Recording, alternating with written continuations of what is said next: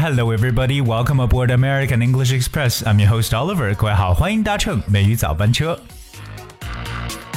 How time flies，时间过得真快，不知不觉呢又到了十月的下旬。不知道各位在这段时间有没有什么特别期待的一些事情呢？那今天美语早班车呢，要跟大家分享一下，其实有一个让大家蠢蠢欲动的事情呢，估计很多人呢摩拳擦掌，想要看一下该把什么东西收到自己的口袋中。说的就是今年即将在下个月开始的双十一。但是这两天呢，在这个今呃阿里巴巴的这个啊购物平台当中呢，已经开始了大规模的预售活动。怎么回事呢？我们一起来了解一下。当然，我同时想知道我们所有的听众朋友，今年你有什么特别想入手的东西呢 Side help, no investigation. All right, so we're going to talk about this uh, report with three weeks to go before um, from Double 11th, China's biggest online shopping extravaganza. Taobao, Alibaba-based e-commerce platform on Monday midnight is to launch massive pre-sale activities during which consumers can pre-order products this online shopping campaign has attracted shoppers to stay up late to pay the deposit and get good deals on a variety of discounted items. 虽然说离双十一还有三周的时间呢，从这个这周一的午夜开始呢，我们知道这个阿里巴巴旗下的电子商务平台淘宝呢推出了大规模的预售活动。但，在此期间呢，消费者可以呃预定产品。那这种网上的活动也是吸引了很多的购物者呢熬夜。支付一些押金、一些定金，并且呢，在呃，希望能够在这个打折的商品上呢获得优惠。不知道各位现在有没有在自己的这个购物车里边呢去添加今年双十一你想要去买到的东西呢？当然呢，Oliver 一定要跟大家通过这个节目呢来分享一些有用的英文知识。首先来看一个非常华丽的词汇，这个词叫 extravaganza，呃，读起来让人觉得特别好玩。extravaganza. Well, the word extravaganza, first of all, spells E X T R A V A G A N Z A，好像好多 A 在里边。E X T R A V A G A N Z A. It's extravaganza. Extravaganza means a large, expensive, and impressive entertainment。这个词呢本身表示非常铺张华丽的娱乐表演。我们把这个 shopping extravaganza 就可以表示为大规模的这种非常盛大的购物行为。shopping extravaganza，特别我们说到双十一，这就是我们中国的 the biggest。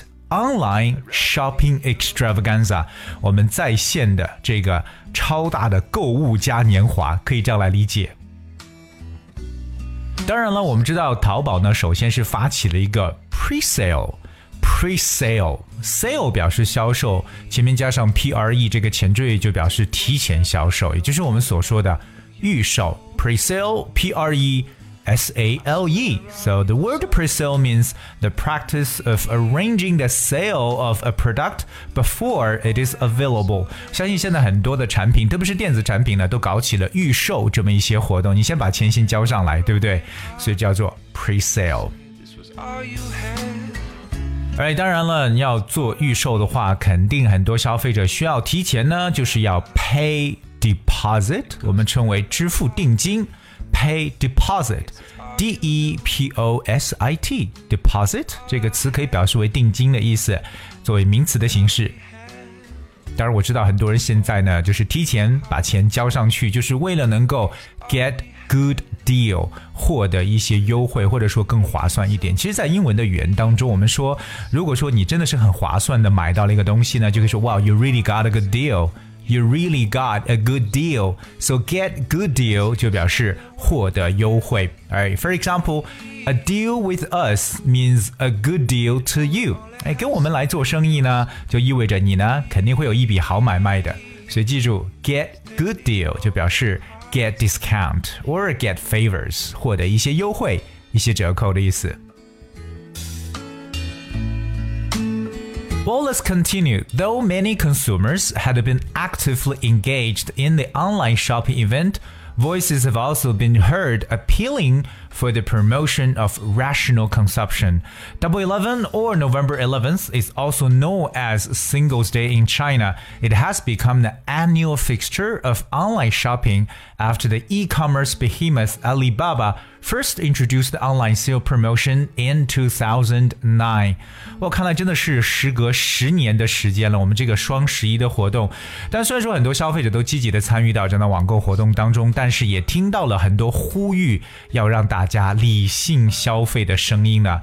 我们知道双十一在我们中国呢也被称为光棍节，那这是二零零九年我们的电子商务巨头阿里巴巴首次推出在校这个在线的这种促销活动，当然了，已经成为。这种网上购物年度的这种固定的一种项目，所以每年的双十一，大家都知道要发生什么样的事情。而不妨来看几个原点，第一个就是积极的去参与，我们叫做 be actively engaged in something。be engaged in 本身就表示参与进去的，所以 if you're actively engaged in，就是真的特别的主动的、积极的去做这样一个事情。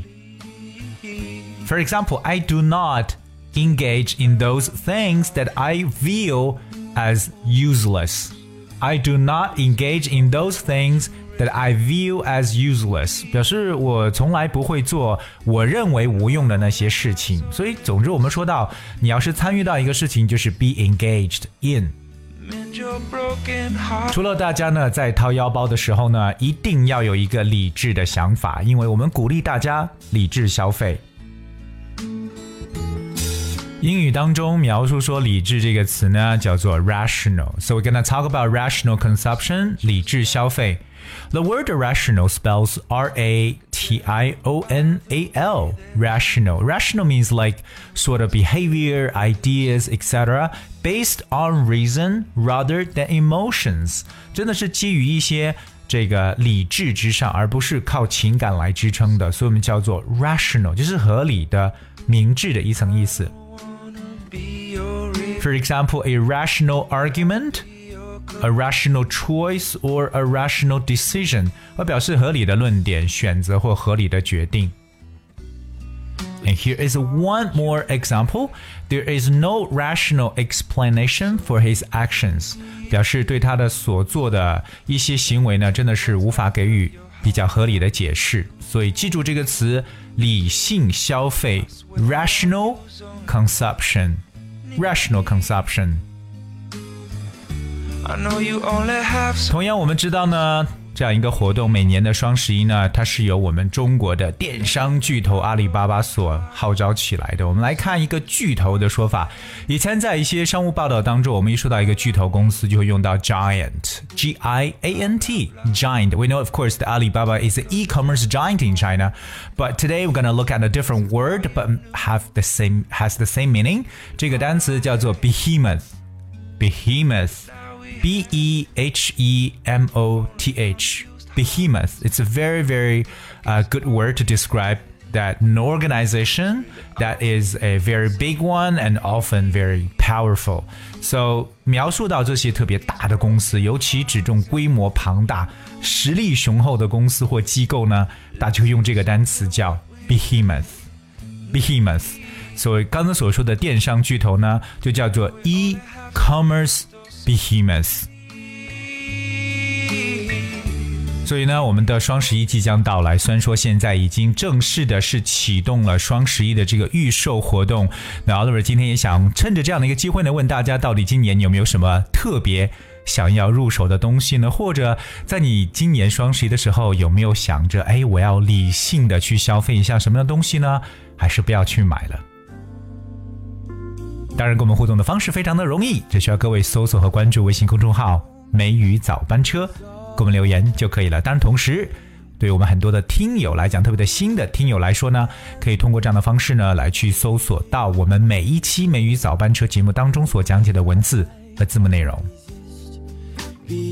Alright, guys, that's we have for today's show, and thank you so much for tuning. 今天节目的最后送大家一首超级经典的歌曲，不过这首歌呢是重新翻唱了一下，叫做《Saving All My Love for You》，originally from Whitney Houston. And please enjoy once again.